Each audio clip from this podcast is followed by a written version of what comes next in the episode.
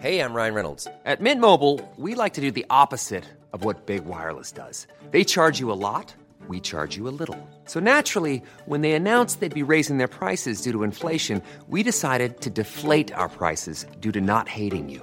That's right. We're cutting the price of Mint Unlimited from $30 a month to just $15 a month. Give it a try at mintmobile.com slash switch. $45 upfront for three months plus taxes and fees. Promo rate for new customers for limited time. Unlimited more than 40 gigabytes per month. Slows. Full terms at mintmobile.com.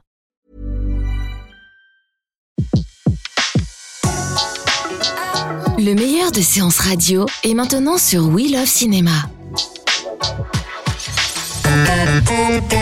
Séance live, l'actu cinéma des blogueurs. L'actu cinéma, mais c'est aussi des fois l'actu des séries. Et on retrouve à nouveau Stéphane Valette de le cinéphile06.com. Euh, Stéphane, rebonjour. Bonjour Betty. Et justement, vous avez choisi de nous parler non pas d'un film, mais d'une série aujourd'hui. Dites-nous tout sur euh, Oui. cette série Penny Dreadful. Il est bien Yes. mon anglais, hein Exactement. Voilà. Et, et c'est un gros coup de cœur parce qu'en fin de compte, quand on va au cinéma, qu'on voit effectivement des films un peu plombants, que l'actualité hein, aussi entre des films indépendants et qu'on ne trouve pas forcément son compte, eh ben on peut on peut se rabattre sur des séries et là cette série est un peu culte. Alors euh, elle est vraiment euh, finie en 2016, mais le, le DVD on va dire est sorti à en avril 2017. Et donc de quoi ça parle? Alors le pitch il est relativement simple, on est dans le dans Londres de l'époque victorienne euh, du 19e siècle. Et ça commence en fin de compte Mina est la fille du d'un riche aventurier aristocrate euh, Malcolm, elle est enlevée par des démons, des vampires. Et sous le même toit euh, vit une, aussi une une une personne qui s'appelle Vanessa Eve et qui est une sorte de fille adoptive qui est cartomancienne, qui est férue d'ésotérisme et de sciences occultes et tous les deux vont, vont s'allier à un, un Américain qui est un peu un, un as de, de la gâchette pour tenter de libérer euh, cette, cette jeune fille, donc Mina, des mains du démon. Il y a aussi un médecin légiste. Ça fait un peu qui peur vient- là, non? On Bah, est un peu dans quoi dans au, Ouais. au début. Alors, en fin de compte, c'est il y a aussi plein de ce qui, ce qui fait l'intérêt de cette série, c'est que c'est vraiment un- un- une atmosphère euh, intrigante, sombre, et ça captive très vite. Donc on est avec En des compte, vampires là, si j'ai bien compris, Voilà, ça? Au départ, c'est la bise. de- la- au départ, on part sur des vampires, mais Un peu série, Twilight en version plus longue. euh, Twilight, c'est très très soft. Là, on est plutôt dans, dans le dur, on va dire. C'est-à-dire que là, on, euh, est plus dans. euh, Il y a, je crois que dans les deux ou trois premiers épisodes de la saison 1, euh, on a, on est dans l'univers plutôt de l'exorciste, donc ça fait quand même Ah relativement peur. Voilà. Mais ce qui est intéressant, c'est que l'actrice qui, qui campe Vanessa Heath ou Hive, euh, c'est Eva Green, et je crois que c'est son Ouais, rôle il y a du beau monde. Eva. Green, euh, Timothy Dalton, Josh Hart- Hart- Hartnett. Ah. Exactement. Voilà, voilà. Ce qui fait, ce qui, et en fin de compte, c'est, elle est vraiment impressionnante dans ce rôle, de la saison 1 à la saison 2, la saison 3. Et en fin de compte, euh, euh, elle est à la fois tourmentée, elle est euh, donc dans un rôle très sombre. En même temps, il y a aussi des, c'est un romantisme noir, un peu dark. C'est, une série qui, baigne dans une sorte d'ambivalence constante.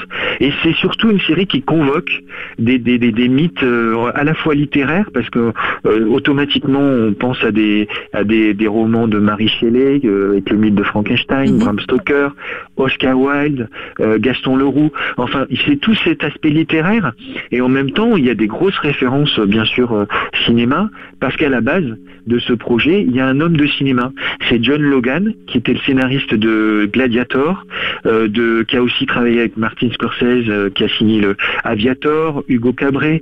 Il a tourné aussi avec Burton, euh, Sweeney Todd.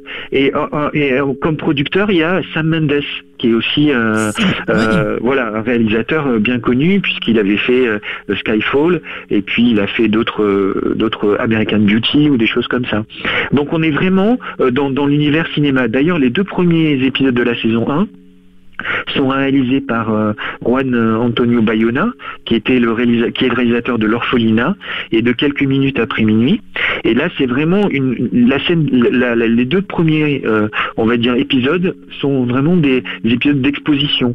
Et donc, on voit les personnages qui apparaissent au fil de l'eau, et on est vraiment euh, bah, attrapé, et on est vraiment euh, conquis par ce, ce- ce- ce- cette atmosphère où on voit les bas-fonds, le milieu euh, aristocra- aristocratique. Enfin, c'est vraiment prenant. Et en même temps, il y a, y c'est pas euh, du spectaculaire pour du spectaculaire.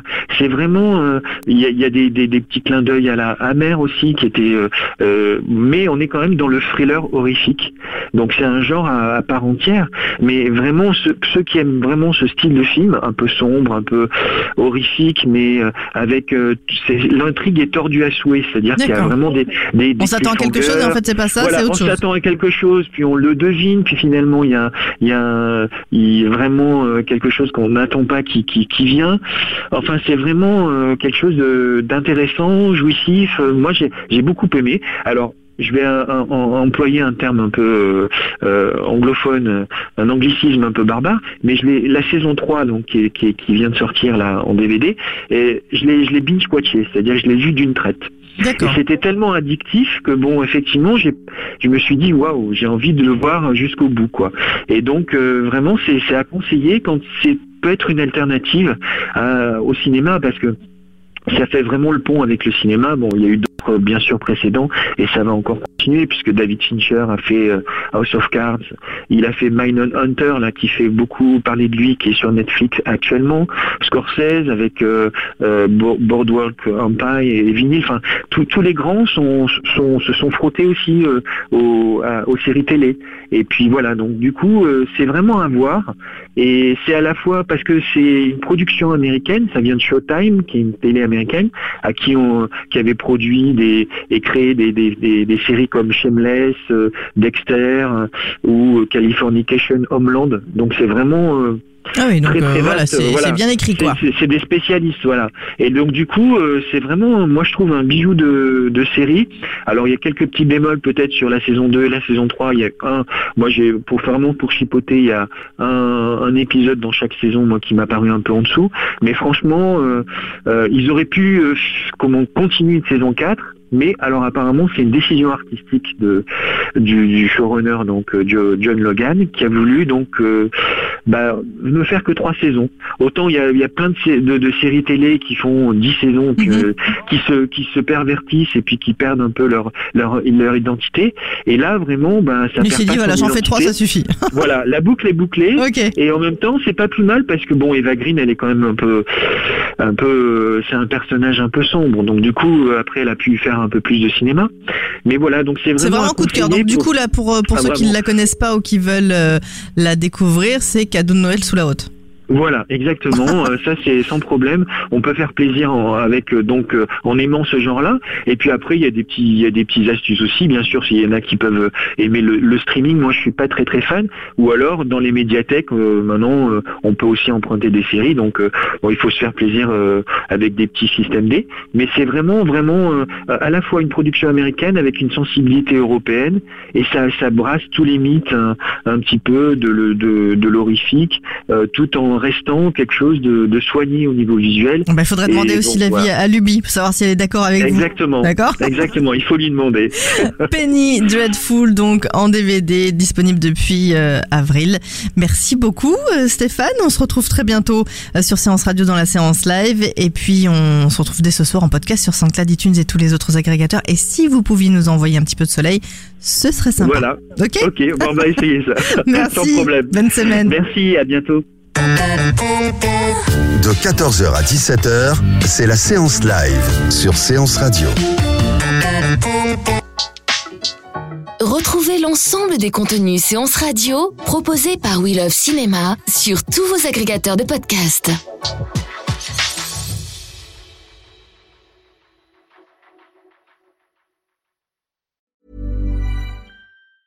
Mom deserves the best, and there's no better place to shop for Mother's Day than Whole Foods Market. They're your destination for unbeatable savings, from premium gifts to show-stopping flowers and irresistible desserts. Start by saving 33% with Prime on all body care and candles. Then get a 15-stem bunch of tulips for just $9.99 each with Prime. Round out Mom's menu with festive rosé, irresistible berry chantilly cake, and more special treats. Come celebrate Mother's Day at Whole Foods Market.